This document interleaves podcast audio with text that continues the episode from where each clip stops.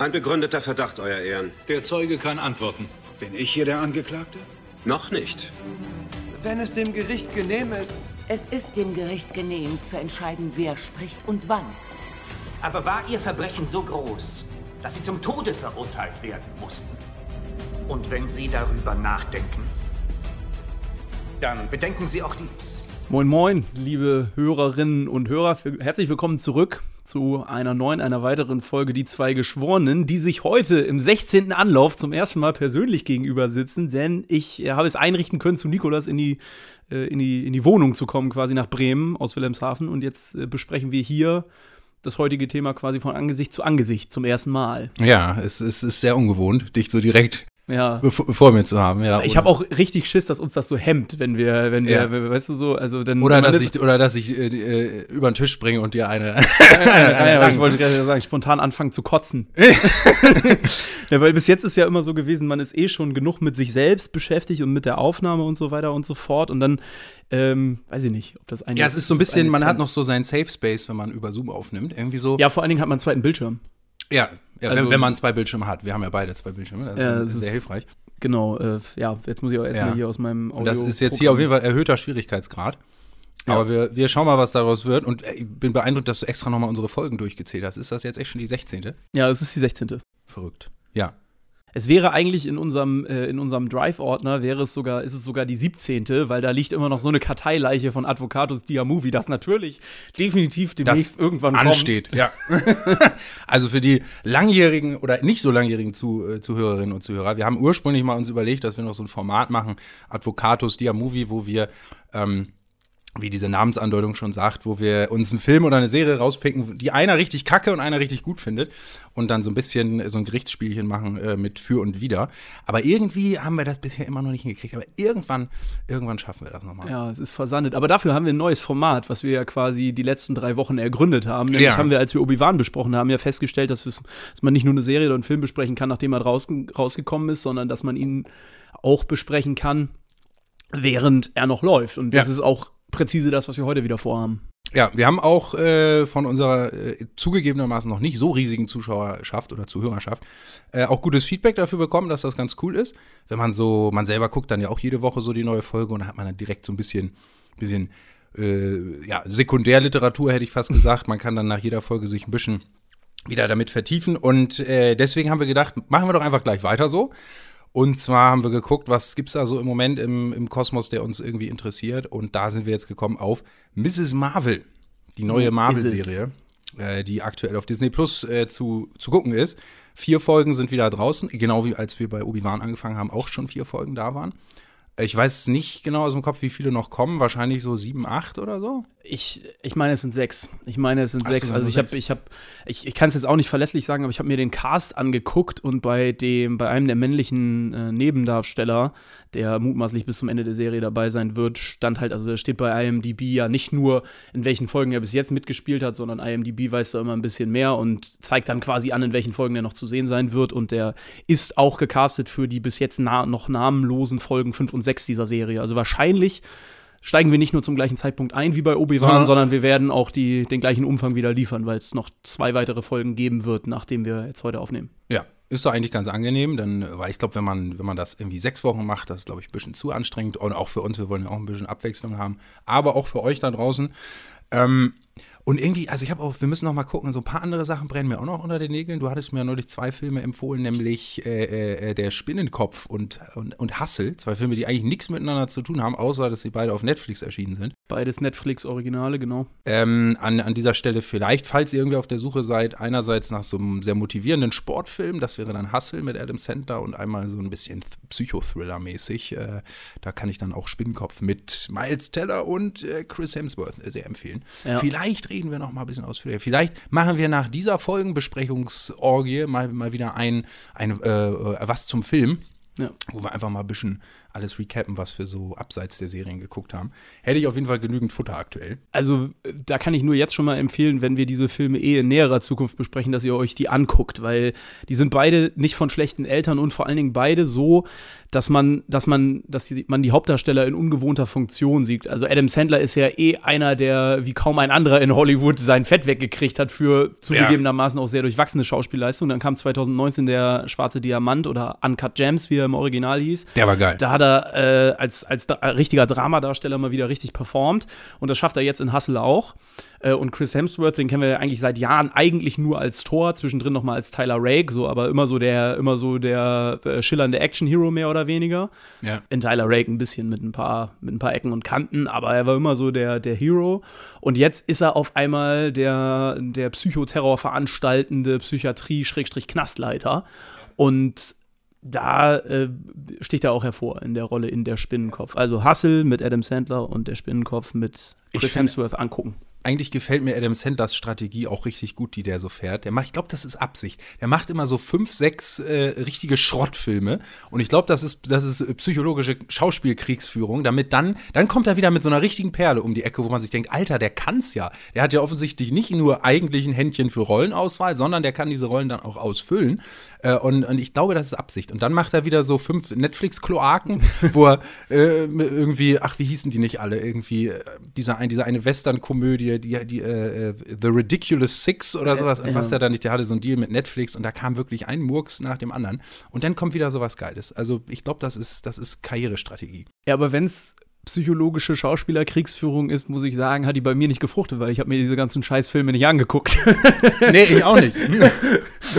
eben, eben drum, weil ich schon so vorgewarnt war, weil ich schon überall gelesen habe, dass das Murks ist. Und man, wenn man mal ehrlich ist, es gibt natürlich häufig Ausnahmen wo man überrascht wird, aber man hat ja doch irgendwie immer so ein Gefühl, nicht? Also, ich sag mal so, ich, ich muss mir auch nicht eine Axt ins Schienbein schlagen, um zu wissen, dass das weh tut. Also, bei manchen Filmen, wenn man so Cover und Trailer sieht, da hat man schon so ein, so ein Gefühl, ja, also Adam Sandler hat auf jeden Fall viel verbrannte Erde hinterlassen. Ähm, aber ja, also gut, aber selbst bei Leuten wie uns, die diese Filme wie äh, The Ridiculous Six nicht gesehen haben, zieht sie dann, da, dann, dann doch ein bisschen. Also man, man, ja. hat sie, man, man hat sie nicht gesehen, weiß, dass sie scheiße sind und dann sagt man, obwohl man sie nicht gesehen hat, trotzdem, hey, der kann Schauspielern. Wer weiß, vielleicht ist er in diesen Filmen auch der, der rausstechende, der, der, rausstechende Faktor. Ich bezweifle es zwar, aber ja. naja, nun denn. Gut. Äh, Apropos herausstechender Faktor. Äh, in Mrs. Marvel. Äh, Ach, komm mir auf. ich dachte, mir fällt jetzt hier eine schlagfertige Überleitung auf, aber ähm, nein. Da, da, ist nichts mehr zu holen. ja, Mrs. Marvel, äh, vielleicht mal einmal ganz kurz. Äh, ich habe versucht, ich habe mich dran versucht, so ein bisschen spoilerfrei die Folgen zusammenzufassen, worum es ah. da eigentlich geht, damit wir die Leute vielleicht einmal kurz vorher abholen können, dann eine Spoilerwarnung aussprechen und jeweils Folge zu Folge in die Vertiefung gehen, ja. weil das, da hatten wir bei Obi-Wan ja äh, Probleme mit. Bevor wir das allerdings machen, noch eben eine Frage. Es ist ja jetzt quasi ein, ein neues Format, was wir uns überlegt haben. Wie, ja. wie, wie, wie wollen wir das nennen? Ich weiß es auch nicht. Äh Serienbesprechung, äh, Serien, ja, das, das, das, ist irgendwie ein bisschen lame. Ja, das, das hatte ich mir, also das hatte ich auch so, so mit dem Kürzel habe ich zumindest jetzt erstmal angefangen. S, SB steht dann halt nicht für Selbstbedienung, sondern für, für Serienbesprechung. Aber fällt uns da nicht noch. Ich gerade an was anderes denken als Selbstbedienung. ist auch egal. Der Selbstbefriedigung, habe ich so. Guckt er mich hier an wie so ein Auto? Ja, da habe ich nichts mit am Hut. Ich bin erzkatholisch. Ja, du habe mich noch nie selbst gezüchtigt. oh Mann, Nein. Da sitzen wir einmal direkt voneinander. Und labern nur Scheiße. Nee, äh, was weiß ich. Ähm, Show Recap? Also heute muss ja alles Nee, aber haben, vielleicht äh, äh, am Puls der Serie oder so? Das ist zu lang, glaube ich. Serienpuls. Nee, äh.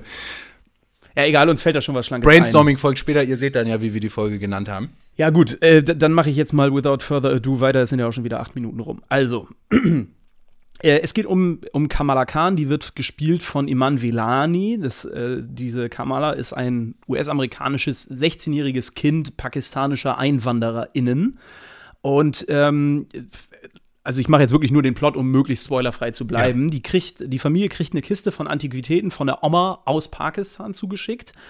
Und äh, in dieser Kiste befindet sich ein Armreif. Kamala ist riesiger Carol Sanders, also Captain Marvel-Fan. Carol Danvers. Äh, Carol Danvers, Entschuldigung. Ähm, riesiger Captain Marvel-Fan also. Und wie sich rausstellt, wird in ihrer Nähe, die wohnt in New York und in Jersey, wird die, wird die Avenger-Con abgehalten. Also quasi so ein Fanboy- und Fangirl-Treffen in diesem Kosmos, in dem es die Avengers wirklich gibt. Und um ihr Kostüm ein bisschen zu pimpen und ein bisschen aus der Reihe zu stechen, hat sie gedacht, ey, ich nehme mein Carol Danvers Kostüm und frisiere das ein bisschen mit einem klassischen, traditionellen pakistanischen Armreif und äh, fährt dann damit zur Avenger-Con und dort erkennt sie dann, dass dieser Armreif Zauberkräfte hat. Das ist äh, der quasi der Plot, der Ausgangspunkt und das auch, womit sich Folge 1 im Großen und Ganzen beschäftigt. Als, als Nebenplots gibt es noch quasi so, dass sie, dass ihre Eltern relativ, jetzt nicht volle Möhre, aber so ein bisschen strenger sind, ihr nicht alles erlauben, auch so ein bisschen religiös angehaucht ja. sind hier und da, traditionell noch verwurzelt sind und sag ich mal, auch ihre, ihre pakistanisch-muslimische äh, Tradition nicht aufgeben wollen und sich auch wünschen, dass sie das auch alles ein bisschen äh, zu schätzen weiß. Und dann hat, ist sie so ein bisschen zwiegespalten hin und her gerissen, was darf sie, was möchte sie. Und das sind dann so ein bisschen ihre inneren Konflikte. Ja. Soll ich mit Folge 2 weitermachen oder vielleicht erstmal den Faden aufnehmen, den du gerade hier schon ausgerollt hast mit der Nebenhandlung? Wie, wie ist es dir lieber? Das ist mir egal. Äh, dann, ich glaube, dann mache ich tatsächlich mit dem weiter, was du gerade angesprochen hast. Also dieses pakistanisch-traditionelle, ich finde das richtig interessant, dass das in dieser Serie äh, so eine Rolle spielt. Und ich finde, das ist in der Umsetzung auch eigentlich ganz gut gelungen. Ja. Mit ein Grund dafür ist, glaube ich, dass man mit Iman Velani zum ersten Mal eine muslimische Darstellerin im Marvel-Kosmos gecastet hat. Also eine, eine, ja. muslimische, eine muslimische Hauptdarstellerin. War nicht bestimmt bei, bei Eternals, war doch bestimmt irgendwer aus dem Cast auch, auch nee. äh, muslimisch, oder? Nee, okay. Ich, also ich glaube nicht, also erstmal sind da ja auch relativ viele Weiße dabei, dann ähm, ist da ähm, dann ist Kumail da Nanjari Kumail Nanjani, aber der ist kein Muslim. Ich glaube, nee, wenn stimmt, dann ist der Hindu, Hindu oder, ja. oder, oder konfessionslos. Ja, aber, aber das ist ein guter, guter Vergleich, weil äh, ich finde, das ist wieder mal, das ist so ähnlich wie bei Black Panther und auch wie bei Shang-Chi. Ich finde, es wirkt einfach richtig angenehm und dynamisch und organisch, wie diese, dieser kulturelle Blick auf dieses äh, pakistanische Viertel, die ganze Kultur, muslimische Kultur. Es gibt dann auch Szenen in der Moschee und so weiter. Und das ist irgendwie alles mal abwechslungsreich, weil man nicht, äh, nicht immer so den Standardkram hat. Und das ist so eine Form von Diversity, die sich normal anfühlt und die, die sich natürlich anfühlt. In, in Eternals fand ich es immer sehr erzwungen. Und hier ist das wirklich richtig angenehm. Ja, vor allen Dingen, wenn man auch mit wie in Black Panther halt diesen, äh, diesen Blick quasi oder wie bei Shang-Chi diesen Blick auch wirklich voll auf diese Kultur richtet. Also bei Eternals, da haben wir ja auch angesprochen, dass dieser Film vor allem daran krankt, dass er so viele, also dass er, dass er so ein Ensemblestück sein will, was nicht funktioniert, weil einfach zu viele Köche den Brei verderben. Und hier nimmt man halt dezidiert diesen Blick und guckt sich quasi diese Kultur innerhalb der, der US-amerikanischen Bevölkerung an das funktioniert nicht nur deswegen, weil Iman Velani eine Muslima ist, weil Muslima ist ja auch nicht gleich Muslima. Nein, die ist sogar in Pakistan geboren. Also es ist äh, nicht eine Muslima von irgendwoher, sondern sie ist Pakistani und sie ist wirklich Pakistani und ist dann mit ihrer Familie im jungen Alter nach Kanada gezogen. Ähm, und jetzt spielt halt eben eine, eine Pakistani, die nach Kanada migriert ist, eine äh, US-Amerikanerin pakistanischen Ursprungs oder mit pakistanischen Wurzeln besser gesagt. Und das finde ich, das trägt sehr zu dieser Organik, die du beschrieben hast, bei. Also das merkt man der Serie an, ist nicht unangenehm. Ich finde, sie ist auch eine, eine, absolute Stärke der Serie. Die ist einfach, die ist einfach richtig sympathisch. Ja. Und auch einfach richtig. Soll nicht, soll nicht falsch klingen, aber die ist einfach richtig süß irgendwie. Die ja. ist richtig knuddelig, man will die einfach umarmen die ganze Zeit. Ich glaube, mit der kann man äh, richtig gut schnacken irgendwie. Ja. Das ist einfach eine richtig sympathische, sowohl, sowohl, die, sowohl die Figur als auch die, die Schauspielerin. Die haben sie richtig gut gecastet, finde ich. Ja, ja, also das äh, habe ich mir ja auch notiert als eine, der, als eine der Stärken der Serie. Was mich allerdings stört, das kann ich direkt spoilerfrei noch dazu sagen, ist, dass wir es hier auch, weil sie halt 16 ist, mit einer Coming-of-Age-Thematik zu tun haben. Also bisschen Teenager-Drama, ein bisschen Erwachsenwerden, ein bisschen Familienkonflikt, den es auch äh, unabhängig von welcher Kultur oder unabhängig von der Kultur, in der man aufwächst, glaube ich, in jeder Familie irgendwie gibt. Und ich ich weiß nicht, das finde ich ehrlich gesagt ein bisschen schwach. Also die Serie, die Serie verheddert sich da manchmal in so, in so, in so Belanglosigkeit. Es gibt da so eine so eine Szene, ist eigentlich auch ganz nett gemacht, da der ältere Bruder von Kamala, der heiratet dann, das ist einer so der Nebenschauplätze der Handlung in Folge 2 und oder in Folge 3. Und ähm, dann gibt es diese Szene, wo der Sohn sich mit dem Vater unterhält und quasi sagt, hey Dad, ich bin total blank, so ich kann mir diese Hochzeit gar nicht leisten. Der Mann studiert irgendwie und seine Frau arbeitet schon, aber er sagt, ja, ich habe hier irgendwie nur noch 700 Dollar auf dem Konto und so. Und das soll dann irgendwie Tiefe schaffen und Bezug zum Zuschauer herstellen. So jeder kann relaten, dass eine Hochzeit teuer ist und für Familien, die vielleicht nicht viel haben, auch schwer zu bewerkstelligen aber für mich komplett obsolet an der Stelle. Also, es hat sich gar, also das hat sich halt komplett unorganisch angefühlt in dem Moment, ja, dieser Familienkonflikt. Die, die, das war so eine Szene, das war wirklich so eine, das geht so 30 Sekunden, wie er ihm so sagt, so, er sagt mir irgendwie so die Zahl, was das gekostet hat, und so, das kann ich mir irgendwie nicht leisten. Irgendwie, das war so eine, das war richtig fehlplatziert. Irgendwie. Ja, genau, vor allen Dingen, weil es dann da auch in dem Moment, also ich weiß gar nicht, warum man das gemacht hat, es geht dann halt in dem Moment um den Bruder und der Papa sagt, hör mal, Jungen, das Leben geht schon seiner Wege und das wird sich alles irgendwie aufdröseln und so weiter.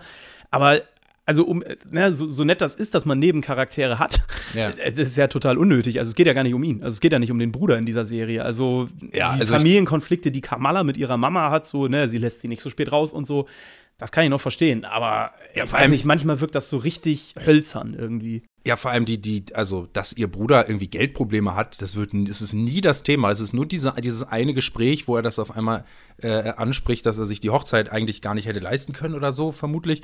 Und ich glaube, das haben die nur gemacht, weil in derselben Szene sitzt dann sitzt Kamala, glaube ich, draußen vor der Tür irgendwie auf der Treppe oder so. Und dann gibt der Vater halt ihrem Bruder irgendeinen so äh, pseudophilosophischen Ratschlag irgendwie. Ich weiß nicht mehr, was er sagt. Irgendwie, mein Junge, es kommt der Punkt im Leben eines Mannes, da musst du dich entscheiden oder irgendwie sowas. Äh, und Kamala sitzt dann draußen und hört das und bezieht diesen Satz dann natürlich auf mhm. ihre Situation. Und irgendwie, damit man diesen Moment hat, äh, haben die das, glaube ich, da eingeschrieben. Das wirkt ein bisschen, ein bisschen out of place. Ja, ich, pass auf, ich mach mal weiter. Vielleicht ergibt sich ja jetzt noch ein ähnlicher Dialog über, die, über den Plot von den weiteren drei Folgen, die bis jetzt draußen sind. Ja. Also in, in Folge 2 äh, muss Kamala dann mit Hilfe von ihrem besten Kumpel Bruno, äh, der auch schon in Folge 1 auftaucht, äh, so ein bisschen lernen, mit den Kräften von diesem Armreif dann umzugehen. Äh, und parallel dazu lernt sie einen cuten neuen Mitschüler an ihrer Schule etwas näher kennen. Ähm, und dann wartet auch schon quasi ihr erster richtiger Einsatz auf sie als, äh, als, äh, als Superheldin. Ähm, ich habe das wirklich ganz verschlankt geschrieben, weil ich eigentlich gleich in den Spoiler-Teil übergehen will. In Folge 3 äh, muss Kamala nach ihrem ersten Einsatz als Nightlight, wie sie dann so ein bisschen betitelt wird, ähm, von einer vor einer namenlosen, geheimnisvollen Organisation abhauen, die quasi äh, am Ende der zweiten oder in der zweiten Folge schon auftaucht und, äh, und dann quasi ihr so ein bisschen an den Hacken heftet. Man erkennt schon, da ist diese Organisation, die ist so ein bisschen schattig und nebulös und die, das sollen wohl erstmal die Antagonisten sein. Und bei der Flucht vor diesen Leuten, die für mich übrigens absolutes Mindless Evil sind, äh, bekommt sie dann Hilfe von ihrem neuen pakistanischen der Porsche-Fahrer, von dem, von dem pakistanischen Porsche-Fahrer. Ich wollte gerade sagen, von ihrem neuen pakistanischen Zayn Malik, aber. nee, der kommt mit einem schönen Porsche Panamera um die Ecke, den er nämlich die ganze Zeit kutschieren fährt. Ja, genau. Und, äh, und lernt dann quasi äh, ihn und seine Mama kennen. Die können ihr angeblich so ein bisschen mit dem Armreif helfen, man weiß es nicht genau. Ähm, und in Folge 4 sucht sie weitere, ist, begibt sie sich weiter auf die Suche nach Antworten nach Karachi, zu ihrer Großmutter, die ihr den Armreif geschickt hat, äh, und kommt tatsächlich dort mit der mystischen Welt, aus der der kommt, in Berührung. Ähm, das Problem ist, sie muss sich dann auch mit Kräften messen, denen sie unter Umständen noch nicht so ganz gewachsen sind, die wohl auch dieser Welt entstammen ja. und ihr nicht ganz wohlgesonnen sind. Ja, so. Und so, so, so, weit, so weit der Plot. Also, ich habe spoilerfrei nicht mehr viel zu sagen, außer das, was wir gerade eben schon hatten, dass diese Coming-of-Age-Thematik manchmal ein bisschen hölzern daherkommt. Ähm, und dass diese, dass diese Organisation, diese dunklen Anzugträger, die dann auch ihr Umfeld äh, in, in der einen oder anderen Sequenz ein bisschen drangsalieren, dass das einfach mindless evil ist. Und das nervt mich einfach. Äh, das hat mich, das hat mich von vornherein genervt. Ja. Aber ich weiß nicht, wie du es siehst. Willst du vielleicht noch spoilerfrei irgendwas loswerden? Ja, ich, also, äh, vergleich mal zu Obi-Wan. Also bei Obi-Wan hatte ich unglaublich hohe Erwartungen und wurde entsprechend enttäuscht obwohl es quasi mittelmäßig bis in Ordnung, oder ja, mittelmäßig, nicht, ich wollte gerade schon zu positiv drüber sprechen, aber, und hier ist jetzt der Fall genau umgekehrt. Ich hatte null Erwartungen, weil ich irgendwie, ich, ich kann mit dieser Figur eigentlich nicht so viel anfangen und so. Und dementsprechend bin ich echt, war ich gut unterhalten. Also ich finde die Serie in Ordnung. Also ja. die, die, die ist, jetzt, ist jetzt keine dramaturgische, figurentechnische äh, Augenöffnung irgendwie. Das ist jetzt nicht was, was man noch nie gesehen hat, bis auf den, diesen interkulturellen Aspekt. So von der Handlung her ist das halt alles, weißt du, diese typischen, ähm, Teenager-Story-Tropes, nicht? Also der Konflikt mit den Eltern und dann ihr bester Freund, mit dem sie schon ewig, den sie schon ewig kennt, der aber obviously heimlich auf sie steht und dann trifft sie aber so einen heißen, coolen Typen. Das ist, wenn ich, wo ich jetzt gerade drüber nachdenke, das original der Plot von dem ersten Kim Possible-Film. Guck den mal nach. Nein, wirklich, wirklich. Nee, nee. Mit, mit, das, ist, das ist eins zu eins mit Ron Stoppable, mit, mit dem äh, äh, Kims besten Freund, der aber die ganze Zeit eigentlich voll scharf auf sie ist und dann trifft sie so einen heißen Dude, der so, ah, der im, im, bei Kim Possible kommt er mit dem Motorrad, hier kommt er mit dem Porsche. Also sind, ja, ich glaube, da hat man sich, glaube ich, bei bedient. ähm, also es sind alles so, so Story-Stilmittel, äh, die man alles schon kennt, aber ich finde es angenehm. Also die Figuren sind cool, irgendwie das Setting macht Spaß, kann, ist kurzweilig und kann man sich angucken ja, was du sagst, ist alles nichts Neues. Das ging mir auch mit der, mit der klassischen Heldenreise, die ja im Hintergrund steht, auch so. Du kannst halt dieser Figur richtig dabei an, dabei zusehen, wie sie quasi ihre Kräfte entdeckt, dann wie sie lernen muss, damit umzugehen. Also es ist wirklich ja. so diese, die, die Heldenreise, lest euch den Wikipedia-Eintrag durch, ist je nachdem, nach wem man sie definiert, irgendwie so 12 bis 16 oder 20 Schritte lang. Und die, bei diesen Schritten kann man einfach zugucken. Ja. Äh, das ist, das ist, also da wird das Rad nicht neu erfunden, aber dafür, dass das alles so ein bisschen Teenager-mäßig aufgemacht ist, ist es gar nicht so schlecht. Ja. Man muss vielleicht zur Inszenierung noch ein bisschen was sagen. Ich glaube, man muss jetzt kein Marketing-Experte sein, äh, um zu erkennen, dass diese Serie eine Zielgruppe hat, die eher jünger ist. Also ich nenne es jetzt mal, klingt wie der frustrierte Boomer, der auf die Jugend schimpft, aber das richtet sich schon ein bisschen an die TikTok-Generation was man auch teilweise in der Inszenierung sieht. Also es gibt echt so Szenen und Abschnitte, da ist das inszeniert wie ein TikTok-Video. Also ich habe schon die ganze Zeit damit gerechnet, dass auf einmal das Bild hochkant ist. äh, nee, wirklich, dann so mit so, mit so, dann ploppen so lustige Emoji-Dinger irgendwie im Bild auf und so. Und das passt, das passt zum Stil der Serie, das passt zur Figur, aber es ist schon, oder dann gibt es einen ganzen Abschnitt, wo sie so durch ihr Wohnzimmer tanzt und so einen Song mitsingt, womit ursprünglich TikTok ja groß geworden ist, dass du so synchronisiert irgendwelche Songs mitsingen kannst und so. Also es hat ein bisschen was, ein bisschen was TikTokiges ist. Ja, ähm, auf jeden Fall und behalt das mal im Hinterkopf. Behalt ja, okay. mal im Hinterkopf, ja. dass du sagst, welche Zielgruppe man damit ansprechen wollte, weil hast, da noch ich, was, hast noch was zu sagen. Da habe ich, da, da, bin ich noch nicht, ich, mit dem, äh, da habe ich noch eine Rechnung offen. Die Kuh ist noch nicht vom Eis. Genau. Ja, dann lass uns hier mal den, den, den Spoiler-Vorhang lüften. Also ab hier, äh, wer es noch nicht gesehen hat, äh, äh, dann war das für euch bis hierhin unsere spoilerfreie Review, weitgehend spoilerfrei. Und dann wollen wir jetzt mal ein bisschen ins Detail gehen. Ja. Ähm, und also ich kenne äh, Mrs. Marvel aus den Comics. Ich habe nicht so ultra viele Marvel-Comics gelesen, aber so ein paar, in denen sie auch jetzt nicht die Hauptrolle spielt, aber zum Beispiel ein Comic, den ich sehr ans Herz legen kann, ist Civil War 2. Richtig geiler Comic. Und da spielt sie am Rand auch so mit. Und ich war erstmal ein bisschen, schon beim Trailer, so ein bisschen irritiert. Also man hat die Comicfigur sehr stark verändert. Also in den Comics hat sie eigentlich ganz andere Kräfte, nicht ganz anders. In den Comics ist sie eigentlich einfach nur Mr. Fantastic. Also sie kann halt ihre Gliedmaßen wie Gummi rumschießen und bewegen und ich glaube, sie kann auch fliegen. Äh, ich glaube, das hat man aus Budgetgründen hier ein bisschen anders gemacht, weil das CGI-mäßig, glaube ich, zu teuer gewesen wäre. Äh, und vor allem äh, hat sie nicht einen Armreif aus, irgendeinem, aus irgendeiner anderen Dimension sondern sie ist ein Inhuman eigentlich. Ich war mir nicht sicher, weil im erweiterten Marvel-Kosmos, wer die Serie Agents of Shield gesehen hat damals, äh, da tauchen auch Inhumans auf. Deswegen war ich mir nicht sicher, ob das vielleicht äh, tatsächlich hier eingeführt wird ins MCU. Ähm, aber äh, da ist in den Comics ist sie ein Inhuman, die durch den diesen da gibt es so einen besonderen Nebel, wenn man dem ausgesetzt wird und man hat das Inhuman-Gen in sich, dann bricht quasi diese Mutation heraus und dann hat man Superkräfte. Ähm, und hier ist es eben alles ein bisschen anders dargestellt. Finde ich aber, äh, ich war am Anfang skeptisch, ob das irgendwie kacke wird, aber ich finde es eigentlich ganz angenehm. Also mhm. es äh, schadet dem Ganzen jetzt nicht. Ja, also das ist ja jetzt ein gutes Wrap-up für quasi Folge 1, wo sie ihre Kräfte entdeckt und so. Ja. Also, ne, sie hat diesen Armreif und mit dem kann sie quasi so leuchtende, glühende Materie irgendwie erzeugen und äh, auch äh, dann so, weiß ich nicht, was man, was man mehrmals in der Serie sieht, ist quasi, dass sie so eine, so eine doch sehr comichafte, äh, riesengroße, äh, teilweise elastische Faust, wie diese Slinky-Hände, ja. die man früher hatte, so ja, aus sich ausschießt. Genau, und, dann, und, dann, und, und, dann so jemanden am anderen Ende des Raumes so richtig eine, so richtig eine zentriert. Ja. Das ist, das ist ganz also das ist irgendwie ein bisschen komödiantisch, auch lustig, aber das ist so. Da sieht man noch so ein bisschen ihre, ihre Kraft aus den Comics durchblitzen, genau. dass sie so, eine, so einen langen Arm machen kann. Genau.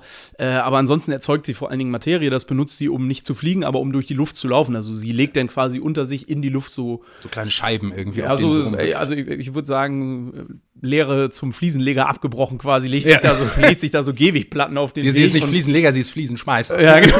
genau. legt sich da so, äh, so, so Gehwegplatten hin, die dann so bläulich, rötlich, lila irgendwie so ein bisschen am Leuchten sind. Daher kriegt sie dann auch in der Serie den Namen, nämlich Nightlight. Und äh, ja, und, und damit äh, äh, hantiert sie dann quasi. Im zweiten, also in der zweiten Folge setzt sie diese Kräfte dann auch ein, weil da so ein kleiner Junge ist, der droht, von einem hohen Gebäude runterzufallen und den rettet sie dann so halb. Und ihre zwar gelungene Mission insofern, als dass sie den Typen, also dass sie ihn quasi vom Runterstützen und vom Tod berettet, aber der sich trotzdem verletzt, weil sie ihn nicht so ganz, ganz Weil smooth zu Boden bringt. Ja, sie hat es irgendwie noch nicht ganz unter Kontrolle, ihre Kräfte. Genau, und das mündet dann quasi direkt in der Verfolgungsjagd mit der namenlosen. Nee, die, die, die ist gar nicht namenlos. Äh, äh, das, das, das wollte ich noch eben. Und zwar ist das die, die Damage Control oder in, in langer Form United States Department of Damage Control, kurz DODC. Ich glaube, da hat man sich also bei der, bei der Erfindung dieses Namens im Hause Marvel, glaube ich, so ein bisschen am CDC, am Center for Disease Control ähm, bedient. Ja, es kann sein, ja. ähm, Ich meine tatsächlich, dass die schon im MCU aufgetaucht sind und zwar in Spider-Man äh, Homecoming. Das beginnt ja damit, dass quasi ein, dass äh, in, den, in der Asche der Schlacht von New York aus Avengers 1 äh, so ein Spit, äh, da wurde die Damage Control gegründet, um quasi de, den Avengers äh, die Scherben hinter, hinterher zu räumen, quasi. Das ist die Aufgabe der Damage Control. Äh, war zumindest in, in Spider-Man. Ähm, scheinbar hat sich das jetzt zu so, einem, so einer Art Shield-Nachfolger entwickelt, habe ich so das Gefühl irgendwie. Den jedenfalls läuft sie fast in die Arme, nachdem sie diesen Jungen gerettet hat. Aber die sind ja gar nicht der eigentliche oder zumindest mal nicht der einzige Antagonist der Serie. Ja. Sie wird dann erstmal gerettet von ihrem, von, von ihrem neuen Mitschüler, den sie wohl ganz süß findet irgendwie, der im Porsche Panamera mit ihr durch die Gegend braust. Und ein, wie soll ich das sagen, ein Feature von ihrem Ring ist ja auch, dass sie ständig so Visionen bekommt quasi. Und in einer Ja. dieser Visionen sieht sie schon eine Frau, die dann auf einmal, nachdem sie vor, vor der Damage Control flieht, auf dem Rücksitz des Porsche sitzt. Und es ist die Mutter von, Ja. von, von Pakistani Zayn Malik. Und ähm, ja, vor dem, also mit denen flüchtet sie dann. Und diese Mutter ist, äh, ist jemand aus der Dimension, aus der auch der Ring kommt, äh, der Armreif kommt, der, die ihr dann erstmal zeigen will, wie es wie sie damit umzugehen hat und später stellt sich raus, äh, die ist eigentlich gar nicht damit daran interessiert, ihr diese Kräfte beizubringen, sondern den Armreif zu kriegen, damit sie zurück in ihre eigene Dimension können, aus der sie nämlich zufällig rausgefallen sind. Genau, oder wie wir, das ist auch so, so ein Punkt, ich finde diese Ver, dieses Ver, Verwobene zwischen, zwischen ja, islamischer Mythologie, sag ich mal, oder, oder nahöstlicher Mythologie und Realität finde ich richtig gelungen. Es erinnert mich sehr an Thor zum Beispiel, wo man ja äh, äh, dann die nordische Mythologie eingeflochten hat in unsere Realwelt und das ist hier jetzt wieder geschehen. Und es gibt dann so eine Szene, wo ihr Vater, Kamalas Vater, ihren besten Freund da, der so ein bisschen über die Djinn nämlich äh, recherchiert und, und dann so eine Geschichte davor liest, äh, dass ähm, dass sie, dass diese Gruppe, äh, diese, die, die Frau, die dann auf dem Porsche-Rücksitz sitzt, dass die aus ihrer Dimension verbannt wurden und unbedingt seit Jahrhunderten schon wieder zurück möchten. Und dann kommt auch so langsam raus, dass dieses Zurückreisen in ihre Dimension vermutlich höchstwahrscheinlich einen irreversiblen Schaden an unserer Dimension verursachen würde. Na klar, wäre ja auch langweilig, wenn nicht. Ähm, aber was ich geil finde, ist dieses mit den, mit den Djinn. Also ich bin da nicht so übelst belesen, aber ich kannte die Djinn aus der, aus der islamischen äh, Mythologie. Das ist auch zum Beispiel bei Aladdin, Genie, ist auch, auch dem entnommen. Das sind quasi so, ja, Engel, Schrägstrich, Dämonen, Geister, irgendwie sowas äh, äh, Paranormales äh, aus, der, aus der islamischen Mythologie. Und dass man das quasi jetzt nimmt und sagt, äh, da, die Dinger gibt's und das sind halt Leute aus so einem aus so einer anderen Dimension, die irgendwie manchmal zu uns rüberschwappen irgendwie, weil da die Grenzen dann irgendwie verschwimmen. Oder ist es ja, ist das dann ein Paralleluniversum, andere Dimensionen? Nee, es ist eine andere, es ist eine andere Dimension. Also hier mal kurz ein bisschen geeky aus der Serie entnommen. Äh, nicht, dass ich da Ja. noch Sekundärliteratur gehabt hätte, aber in der Serie wird so erklärt, dass es wirklich eine andere Dimension ist, die überhaupt nur zugänglich und nur sichtbar ist. Äh, Für Leute, die aus dieser Dimension quasi äh, kommen und die, ähm, und die Kraft, die Kamala benutzt, ähm, das, ich weiß nicht. das Licht oder irgendwie Ja, so es wird, es wird mit das Licht übersetzt. Ich habe jetzt den, den, den. Nur, nur, irgend so ein Wort mit Ja, genau. Ähm, dass dieses quasi nur formbar ist von Leuten, die auch von denen direkt abstammen. Das erfahren wir nämlich auch, dass Kamalas Urgroßmutter eine von diesen, von diesen Djinn ist und sie deswegen, weil sie diese Gene in sich trägt, auch, auch nur deswegen die Kräfte, die der Armreif quasi projiziert, äh, nutzen kann und formen kann, Ja. sozusagen. Also es ist eine Paralleldimension, die aber für Normalsterbliche halt nicht sichtbar ist, nur erfühlbar und manipulierbar für Leute, die aus dieser Dimension kommen und dann quasi irgendwie so ein Artefakt haben, mit dem das dann halt quasi geht. Was sagst du zur Action? Ja, finde ich ein bisschen durchwachsen, ehrlich gesagt. Das liegt auch in der Natur der Sache. Die wenigsten 20-jährigen SchauspielerInnen können halt also können halt Martial Arts. Also die richtig guten Actionstreifen sind halt mit den Leuten, für die kein Stunt-Double herhalten muss. Und das ist hier halt leider nicht gegeben. Also besonders, ich, ich, kann mich jetzt nicht so gut an Folge 2 und 3 erinnern, weil das jetzt auch schon wieder über eine Woche her ist, dass ich die geguckt habe. Aber Folge 4 habe ich halt gestern gesehen, als sie rauskam. Und da ist mir das sehr aufgefallen, weil die Folge auch sehr actiongeladen ist und das ist halt schon, da wird halt schon viel mit den Schnitten rumgemetzelt irgendwie. Ja, ich fand ein paar einzelne Stunts ganz cool. Da hat man so gesehen, dass da auch ein bisschen Arbeit reingeflossen ist. So, wer einmal knallt sie so geil gefilmt von, von oben in so einen Banketttisch rein oder so. Oder ihr Kumpel äh, wird einmal so durch, gegen eine Wand geschleudert. Gibt so ein paar Shots, die relativ geil gemacht sind, aber insgesamt wird auch äh, einerseits mit, mit natürlich äh, mangelnder Stunt- und Martial Arts-Fähigkeit der Darsteller zu tun haben, aber auch, glaube ich, auch manchmal aus, aus Budgetgründen, weil natürlich, äh, wir sind wieder super vorbereitet. Zur nächsten Folge recherchiere ich mal, wie das Budget für diese für diese Serie angelegt ist. Äh, wahrscheinlich, ja, kann man sich dann nicht so die, die kinokrassen Stunts äh, immer leisten. Ähm, Aber insgesamt, das war jetzt nicht kacke. Also jetzt nicht wie, man muss ja wirklich äh, auch dankbar sein für diese Disney Plus Marvel-Serien. Ich war ja auch lange Zeit, habe ich ja auch die DC-Superhelden-Serien verfolgt. Also Arrow und Flash und ein paar Crossovers gab es da noch. Also wenn man das, äh, pick, pick, pick any Marvel-Show. Jede davon ist besser inszeniert oder auch vom CGI her besser als, als, diese, als dieser DC-Klamauk, was CGI und Action angeht. Also das da muss man schon auch die Miss Marvel Action ist dagegen schon hochkarätig.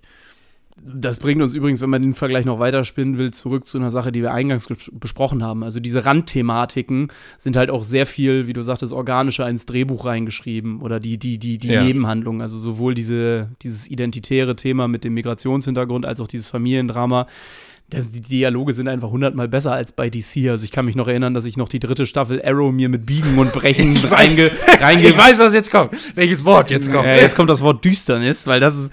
Da, ich weiß auch nicht, also das heißt im Englischen halt Safe Darkness. Ja. Also da, da, ja, ja. warum man im deutschen, in, in, der deutschen Synchro nicht einfach Dunkelheit genommen hat, verstehe ich nicht so ganz.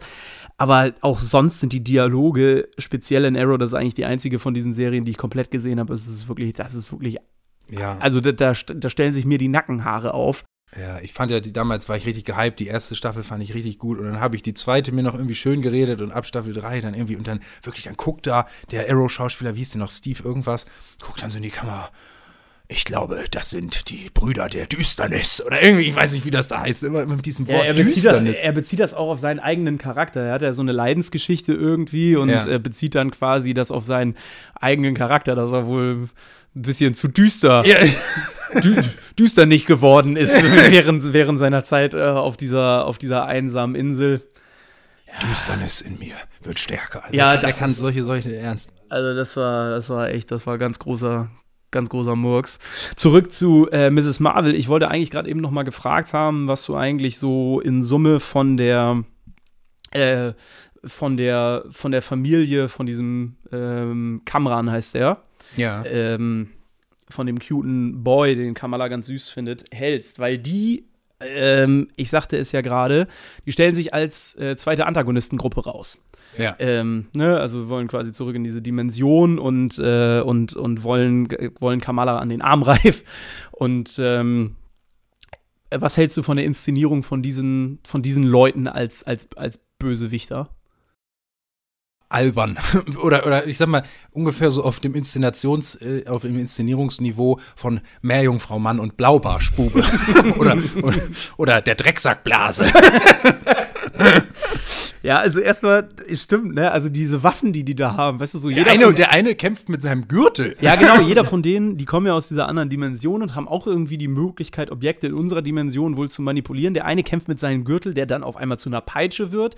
Der ja. andere weiß ich nicht, was der da mit sich rumschleppt. Auf, auf jeden Fall wird so Gegenstand X auf einmal zu so einer Keule. Ich weiß nicht, ob der da irgendwie so, so weiß ich nicht, so, so ein Dildo irgendwie mit sich, mit sich, rum, mit sich rumdreht. Das sah aus, wie als wenn er die irgendwie an der Losbude auf dem Freimarkt und so aufgepustet, weißt du, so eine übertriebene Keule mit so einem riesen Hammer oben dran. Ja, irgendwie. das ist, also das war irgendwie ganz komisch. Der Einzige, der da noch halbwegs authentisch daherkommt, ist der Typ, der mit den Messern kämpft. Ja. Ähm, aber oder die eine Frau hat so, so einen Speer, das fand ja. ich auch noch einigermaßen cool. Ja, genau. Das, aber also die Inszenierung ist ein bisschen daneben. Und was ich auch an den echt nicht so gelungen finde, ist halt, dass sie die Antagonisten sind, weil das habe ich meilenweit kommen sehen. Ja. Merkt man auch, man spricht eine junge Zielgruppe an, aber schon wie die Mutter von Kamran äh, Kamala noch bevor sie sie überhaupt kennenlernt, in, der, in dieser Vision quasi erscheint, jetzt so richtig dunkel ausgehöhlte Augen und reicht ihr so mit so einem fiesen Lächeln so die Hand hin und sagt dann so, komm mit mir und bla bla bla. Also komm, da sehe ich doch, also da rieche ich doch meilenweit, wer das jetzt sein soll, dass das keiner von den, dass das keiner von den Guten ist. Ähm, und ich bin mal gespannt, wie sie das jetzt deichseln, weil es gibt ja nach wie vor dieses, dieses Center für, für oder diese Department of Damage Control und dann gibt es eben diese Heinis, ähm, gegen die Kamala auch in Folge 4 dann kämpfen muss. Also ich gehe stark davon aus, dass äh, ich frage mich nur, wie früh das passiert äh, oder wie spät. Also dass äh, Kamala von der Damage Control noch eingesackt wird. Ähm, Vielleicht, dass die irgendwie gegeneinander kämpfen, weil die Damage Control denkt, ich weiß nicht, ob die denken, dass Kamala böse ist, also dass, dass dieser neue ominöse Superheld böse ist, den sie quasi jagen. Ähm, aber die werden dann irgendwie dann äh, sich zusammentun und dann merken, oh, okay, wir, ihr seid ja die Guten. Und dann, ah, okay, war alles Missverständnis. Das da sind die Bösen. Und dann gehe ich davon aus, dass die mit der Damage Control zusammen äh, gegen, gegen die Bösen kämpfen. Es sei denn, es stellt sich irgendwie raus, dass diese Chefin, die ich auch ein bisschen albern finde aus der Damage Control, dass die eigentlich auch noch zu denen gehört, zu den Bösen. Oder, woher es macht keinen Sinn, die haben die gefangen genommen. Äh, also, aber irgendwie sowas, ich denke, dass die dann am Ende zusammenkämpfen gegen die, gegen die bösen Djinn oder so. Ja. Mal sehen. Ja, es kann sein, dass das äh, dass sie sich dann zusammenraufen. Man hätte ein bisschen klarer irgendwie machen können, zumindest so für die ersten paar Folgen, ab, ab dem Punkt, wo die Damage Control auftritt, warum die das machen. Ja. Die, die, die verfolgen diesen neuen Superheld, aber man weiß irgendwie nicht warum. Also das sagte ich ja, Mindless Evil, deswegen haben die mir nicht so gut gefallen und auch der zweite Antagonist, eben die, die Mutter und ihre Gefolgschaft. Ja. Äh, also wie gesagt, das habe ich halt meilenweit kommen sehen, äh, dass, das nicht, dass das nicht die Guten sein können. Wäre auch weiß ich nicht, also wäre irgendwie auch zu sehr Doctor Strange in the Multiverse of Madness gewesen, wenn man, ja. äh, wenn man von vornherein quasi so klar die Verhältnisse gehabt hätte, das sind die Bösen, das sind die Guten. Ja. Also das, ähm, das wäre halt zu einfach gewesen, bin ich ehrlich gesagt froh. Also können ganz fest davon ausgehen, dass keiner von den Autoren von Doctor Strange 2 an dieser Serie beteiligt ja. war. Also lass mal, lass mal einfach, äh, lass mal einfach so in, in, Minute 15 einfach so ein Gespräch machen, wo dann einmal äh, schön abgesteckt wird. Ach so, ach, du bist, du bist die Böse, ne? Ja. ja okay, dann weiß ich jetzt Bescheid, dann wissen wir jetzt, okay. Ja, ja das raste ich auch, Alter. Haben die Tzatziki geraucht, ey, das ist, also, ja, weiß ich nicht. Hm, weiß ich nicht, Digga. Weiß ich nicht, muss das? Ja, ich bin, bin auf jeden Fall mal gespannt. Ich fand es bisher äh, ganz angenehm. Man muss ja sagen, bei dir ist schon ein paar Tage her. Ich habe mir hier, bevor wir uns hier zusammengesetzt haben, habe ich mir Folgen 3, 4, 2, 3 und 4 äh, in Folge reingeklöppelt. Deswegen ist es noch sehr aktuell bei mir. Ich bin mal gespannt, wie das, wie das weitergeht. Ich könnte mir halt vorstellen, das hatte ich schon nach der ersten Folge so ein bisschen die Befürchtung, weil in der ersten Folge ist von Antagonisten noch gar nichts zu sehen, also noch nicht mal eine Andeutung. Äh, sondern das dreht sich dann gänzlich um Kamala Khan und es ist halt häufig so, dass äh, tut, das ist dann gut für ihre Figurenentwicklung und für unsere Connection mit der Hauptfigur, aber das beschneidet immer die Geschichte der Bösewichte oder des Bösewichts. Ist häufig so bei Origin Stories. Ähm, ja, vielleicht hätte man das direkt von Anfang an miteinander verweben müssen. Ja, es ist eine spannende Beobachtung. Da stellt sich halt die Frage, wie man das da weiter hätte einbauen können, dass die, dass die Bösewichte ein bisschen mehr Tiefgang kriegen, weil was du sagst, ist auch richtig. Also normalerweise kann man sich, finde ich, ich ohne dass ich da jetzt äh, das, äh, das Fachwissen irgendwie für mich gepachtet hätte, man kann sich in so einer Serie ja die Freiheit nehmen, das alles schön sauber auszuerzählen, aber wenn man es, wie du sagst, nicht parallel macht, dann, dann geht dem, geht dem Bösewichten halt so ein bisschen, so ein bisschen tiefer ab.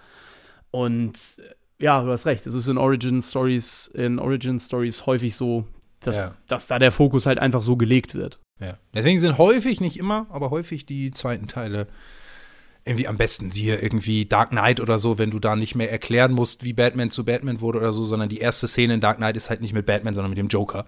Ja. Ähm, ja, oder Captain America 2, bis heute ja, einer, ja. Der, einer der besten ja. äh, Filme aus dem, aus dem MCU. Genau. definitiv. Ähm, ich muss jetzt allerdings noch mal eben, du, du, du schwappst ja schon allmählich so Richtung Über, Richtung, äh, Richtung Fazit, so was ja. alles gut dran gelaufen ist. Du willst noch mal einen Schritt zurücknehmen? Ja. Äh, du wolltest noch was zu meiner TikTok-Anspielung sagen. Ja, genau. Ähm, ich finde, man merkt der Serie ganz stark an, dass sie auf diese Zielgruppe zugeschnitten ist und ich, ich habe auch eine Arbeitsthese, warum das, äh, warum das so ist ich glaube, dass diese Serie nicht primär zu dem Zweck gemacht wurde, diesen von allen Menschen geforderten Charakter jetzt unbedingt in das MCU einzuführen, weil sind wir mal ja. ganz ehrlich, das ist wahrscheinlich bei vielen Menschen nicht so gewesen. Es hätte diesen Charakter nicht gebraucht.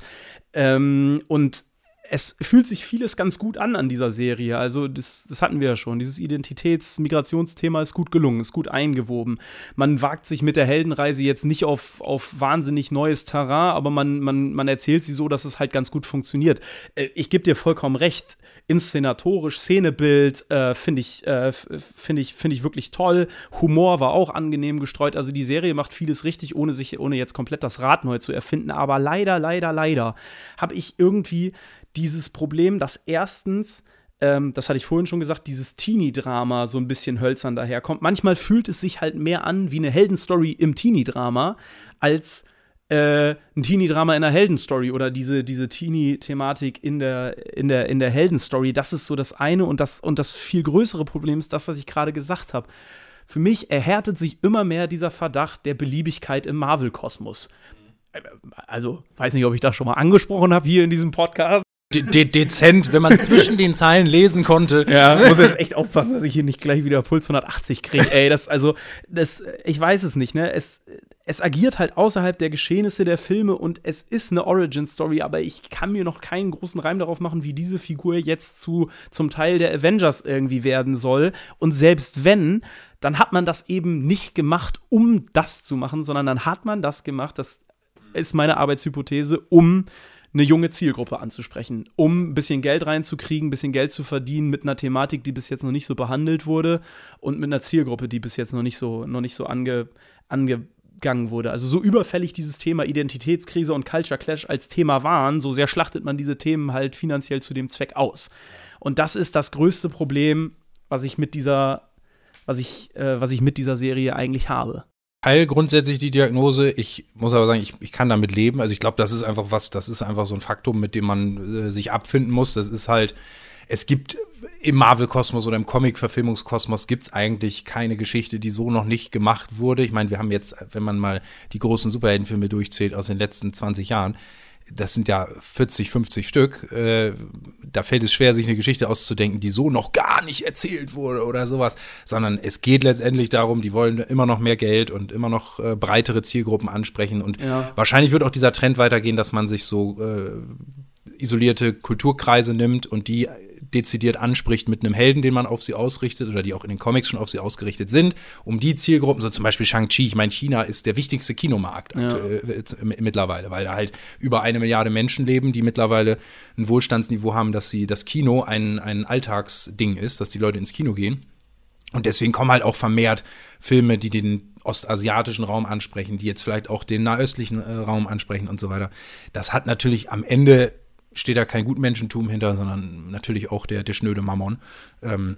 Ja, aber das ist, also das ist, das ist genau der Grund, wo meiner einer, und ich könnte mir auch vorstellen, dass es dir vielleicht in Bälde auch so geht, einfach sich immer mehr von diesem, von diesem Kosmos entfremdet. Natürlich hat man auch das MCU im Hause Disney, im Hause Marvel erstmal gemacht, um Geld zu verdienen, aber man hat da halt was Neues gewagt. Man hat diese riesige, dieses riesige Epos, diese riesige Saga aufgezogen, auch mit dem Ziel, natürlich wollte man im Endeffekt damit Geld verdienen, aber man hat erstmal gedacht, okay, wie können wir das wirklich gut und ansprechend machen? Ja, man hatte halt einen Plan. Ne? Genau, genau. Und, und, und dieser Plan ist jetzt nicht mehr vorhanden. Das Thema hatten wir ja schon so häufig. Und für Leute, die wie wir seit Stunde Null dabei sind, äh, für die nutzt sich das dann halt immer mehr ab, wenn halt dieser Plan nicht mehr da ist oder nicht mehr so da ist, wie er mal da gewesen ist. Ähm, und das ist für mich dann irgendwann auch ein Grund auszusteigen. Weil ja. dann sage ich ganz ehrlich, ich habe auch nicht unendlich viel Freizeit. Ich kann irgendwann mir auch lieber irgendwie mich lieber ins Indie-Kino begeben oder mir mal, mir mal irgendwie einfach vielleicht auch weniger Filme angucken, weil ich nicht mehr die Zeit dafür habe, äh, um nicht mehr dieses Gefühl haben zu müssen, ich muss bei Marvel immer am Puls der Zeit bleiben, obwohl jährlich drei neue Serien und drei neue Filme kommen.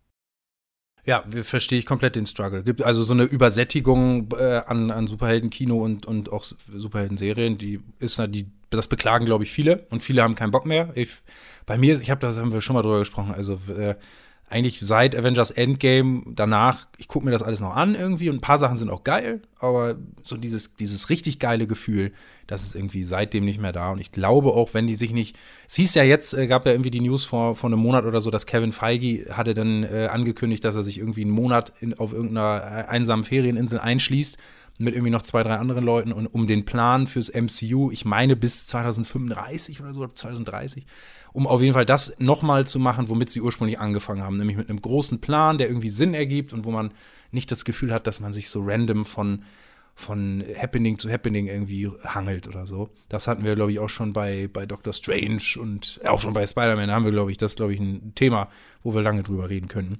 Ja, also ich könnte mir aber auch vorstellen, dass man, auch wenn es diesen Plan jetzt gibt, dass das halt trotzdem einfach passiert. Das wäre vielleicht auch gar nicht ja. so schlimm. Also vielleicht gibt es dann einfach eine neue Generation von Leuten, die dieses, äh, die dieses neue MCU oder diese neue Komplettphase des MCU quasi äh, dann, dann so sehr mitverfolgen, wie wir das damals gemacht ja, haben. Weil über, überleg mal, wie jung wir waren, als wir, äh, als Iron Man 1 rauskam. Das war 2007, da waren wir beide elf.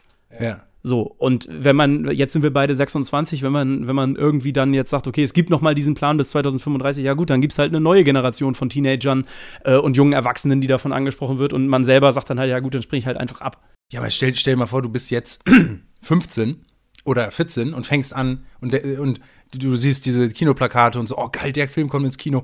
Ja, Mai, dann musst du jetzt erstmal dann musst du erstmal 27 Filme gucken oder 28, um den neuesten Film gucken zu können. So. Ja, und Gott weiß, wie viele Serien, ne? Also, ähm, da, da, sind ja jetzt auch schon wieder einige produziert worden und es ist irgendwie ist es auch cool. Das hat so ein bisschen auch was Nostalgisches, wenn man halt miterzählen kann, was zwischendrin auch alles passiert ist, auch im Serienkosmos. Also ja. Menschen wie wir haben im Gegensatz zu einem 15-Jährigen, der jetzt mit Doctor Strange oder Spider-Man, mit den Spider-Man-Filmen zum ersten Mal mit dem MCU in Berührung gekommen ist, der kann ja gar nicht relaten zu so Sachen, zu so Flops wie Agents of Shield, was man einmal ja. gemacht hat und dann ist es, ist es irgendwie, ist es irgendwie äh, gestrichen worden zu der Defenders-Reihe äh, die damals auf Netflix kam. Das die jetzt übrigens, nebenbei erwähnt, habe ich heute gesehen, äh, die ist jetzt auf Disney Plus. Wolltest du auch gerade schon. Ja, genau, mir wurde Luke Cage angezeigt. Gibt's, ja. ist, ist, das eine neue Staffel? Oder nein, nein, es ist, äh, es, es gab ein, äh, vor, ich glaube, vor ein, zwei Monaten oder drei Monaten wahrscheinlich schon, wurden diese Serien von, Disney, äh, von Netflix runtergenommen. Die gab es dann nicht mehr zu sehen und dann gab es Vertragsgeklüngel zwischen Netflix und Disney und Disney hat jetzt quasi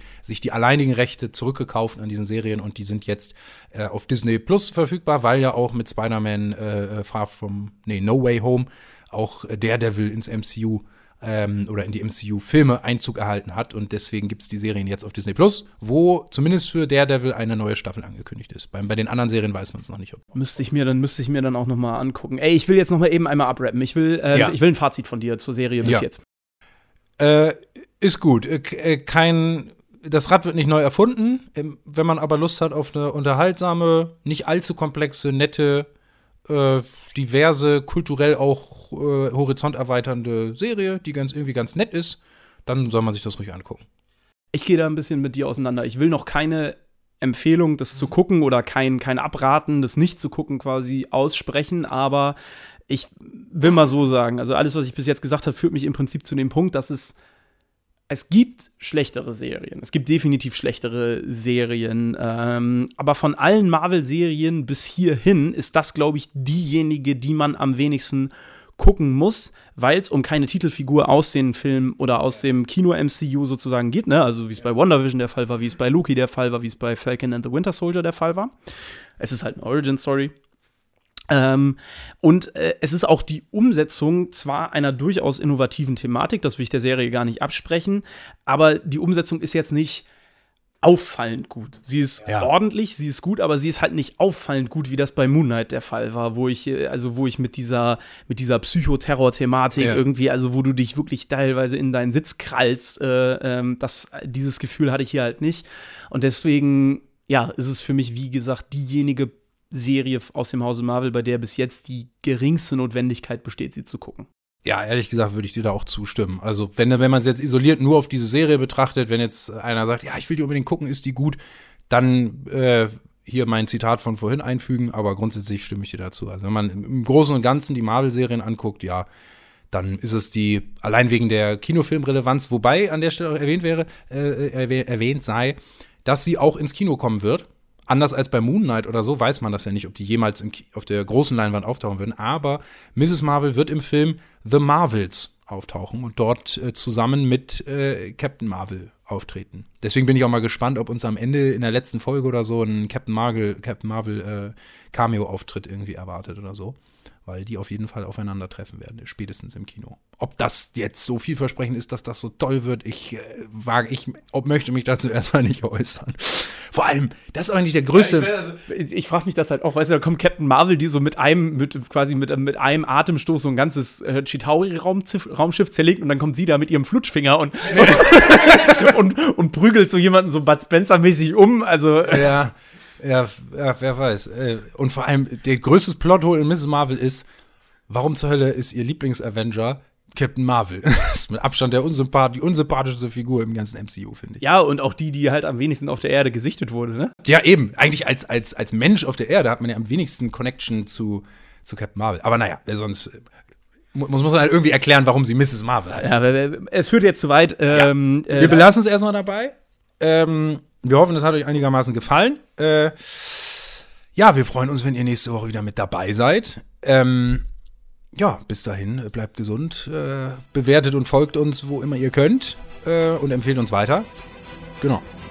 Ja, auf bald. Auf bald. Tschüssi.